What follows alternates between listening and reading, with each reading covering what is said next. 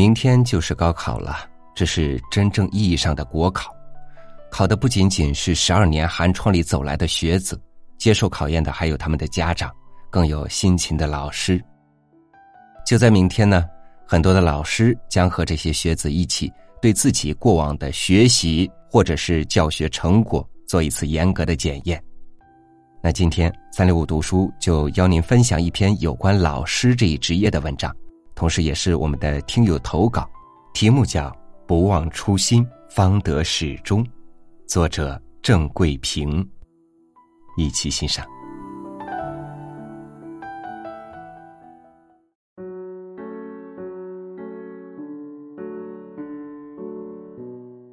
每个人年少的时候都有很多的梦想。可是到了四十岁之后，回头看看，多数都没有实现。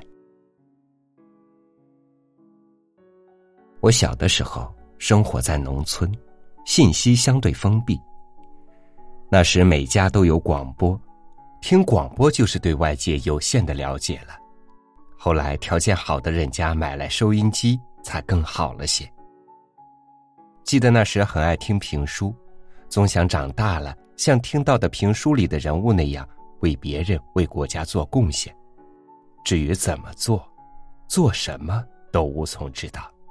那时就知道好好学习，对什么都好奇，对世界、对知识有一种莫名的向往。每年开学的时候，总是把比自己年级高的朋友的课本借来看完。偶尔看见谁拿一本刊物，也总想着借来读一读。但这样的机会很少，即使有，人家也不愿意借。年纪高一些的时候，有别的同学不要的练习册，我都搜来做，因为我家买不起。因为家贫，常常被别人嘲笑，但就是学习上是谁也比不了，总是名列前茅。记得巴尔扎克说：“世上总是幼苗多于参天大树。”在那个时代，无论你有什么样的学习成绩和梦想，总会被家庭的贫困、父母的局限所阻挡。最后，由于家贫，我不得不在不谙世事的年龄上了离家近、不要学费的师范。这对于一个从农村出来的孩子，计算也不算是一条平坦的路。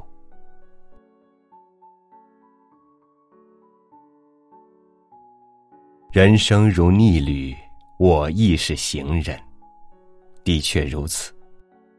毕业后，我去中学任教。当老师看似很好的职业，也需要一个人有很高的素养。首先要具有管理和教育学生的能力，其次要有丰富的知识和教学能力。现在人讲究情商，走向社会后，这的确是很重要的素养。正像前阶段《寒门出贵子》一文中说的那样，从农村，或是从家庭教育不太好的家庭出来的孩子，即使朴实，即使很努力，可是注定要比受到良好教育的家庭出来的孩子受的困惑和坎坷多些。卡内基把成功归结为情商占百分之八十五，智商占百分之十五，有一定的道理。要当好教师，就必须有良好的沟通能力，这样才能管理好学生。这一项现在也一直是很多从事教育工作的人的困惑。我那时只是个孩子，对于自己的认识和约束都不足，更别说管理学生了。好在我毕业去的是乡村中学，学生相对好管理一些。之后去了城里。与同事与学生的关系比乡村难处理多了。那时常常羡慕沟通协调能力强的人，人家很轻松就能把工作做得风生水起，而我，有时即使比别人付出很多，也得不到好的效果。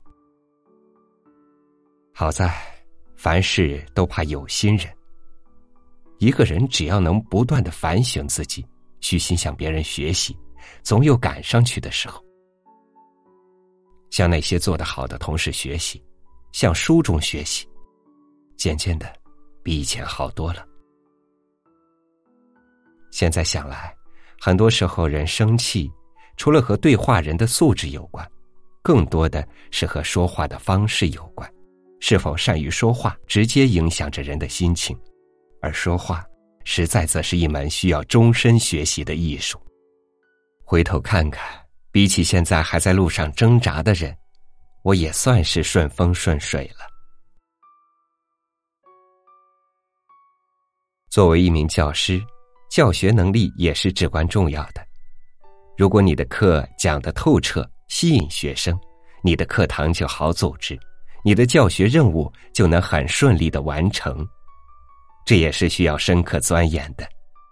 现在看一些当时我很羡慕的同事，若干年后授课水平比以前也没有多少进步，其实就是主观上过分安于现状了。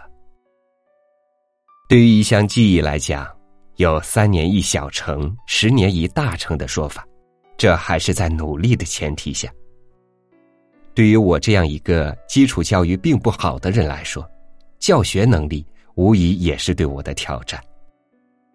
作为一名语文老师，我开始时写字都不过关，还不如学生写的好看，那就练字、描红、临摹，我都做过，练了好几年。终于字算是过关了。现在我也遇到过很多写字不好的语文老师，但很多人还是任其自然。与其每次解释自己的字写的不好，不如用时间练练。有些人可能认为，在众多科目中，语文是最好教的，学生有基础，易懂易学。现在看。要当个好语文老师很不容易，一定要有丰富的学识，因为语文的知识涵盖面很广，自然各个领域的知识都要懂，甚至还要用丰富有趣的语言讲出来。这就要求语文老师不仅要有专业知识，还要多看书，不断更新自己的知识储备，跟上时代，因为这样你在课堂上才能左右逢源，引人入胜。这些年，我的阅读量也不算少，文学的、历史的、社会人生的、教育的等等方面的书都有涉猎，因为我明白，只有通过这些努力，自己的教学水平才能不断的攀升，以至于后来都成年轻教师们的标杆了。在教学能力的磨练上，我也在有意识的提升自己。每学期我们都有公开课，多数时候是校级的公开课，很多老师都参加听课。我每次都选一个不同题材的文章，古诗、古文、散文、小说、现代诗、作文课、复习课等不同类型的课我都上过，而且每次都选课本中新加进来的课文，精心备课，挑战自我。准备的过程就是深入研究的过程，在这样的锻炼中，什么样的文体都能驾驭自如了。当语文老师，语言贫乏不规范是一大忌。为了达到课堂语言的通畅优美，上课之前我都把讲课稿读好几遍，有的我都背下来了。所以我在上课的时候是不看教案的。看似轻松自如的讲课，其实下了很大功夫。世上无难事，只怕有心人。当你回头看所走过的路，虽然觉得艰辛，但和你得到的尊重来比，是不算什么的。这几关过了后，事业上就顺利了。这时看到自己的学生都教高中了，心里也很不甘。为什么我就不能前进一步呢？适逢高中缺教师，我就去了高中。到高中后，备课量大了，批改量也大了，同时也是个挑战，但和以前比好多了，毕竟是有基础。人说心有多大，舞台就有多大。来到通辽后，我又进入了大学教学。就师范专业来说，当大学教授应该是我一直追求的目标。以前看同事考研后到大学教学，我就很羡慕。就我的经历来说，我觉得每进一级，人的层次都有区别，管理的模式也不一样。在教育系统中，越在基层的底部，学校对教师要求的也会越多、越严格。在初中的时候，我们总开会学习；到高中时，学校开会和学习就少很多。对教师的管理也相对宽松些了。到大学后，教师是自由的，不用坐班了，教师的风格也不一样了。学校级别越高，教师的思想意识越要开阔，这就是我的感受。每个人都有梦想，起点高的人达到目的就容易些，起点低的人只要努力。也能达到目的。努力的过程是艰辛的，但在汗水的背后也有收获的甘甜。我很佩服不断努力的人。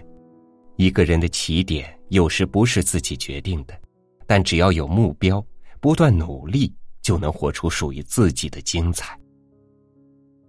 前阶段每周五晚中央一诗词大赛的评委，北京师范大学的王教授。他说自己就是从初中教师做起的，读了本科后到高中任教，又读了研究生，教了大专，再读博士，当了本科大学教授，成了研究生导师。这样的例子很多。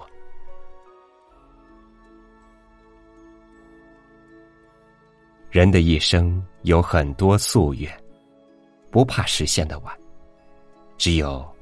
不忘初心，方得始终。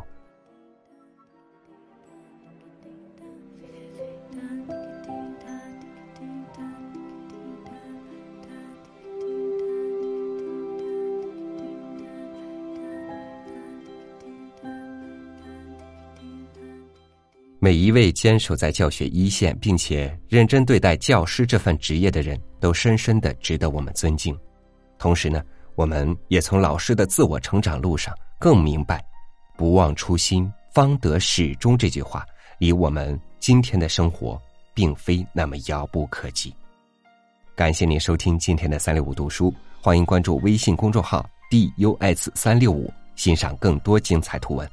筑梦的路上，我们携手前行。明天见。孤独的车轮疯狂的转着，方向是曾经的执着，喧闹的城市，拥挤的角落，悄悄地躲着一个执着的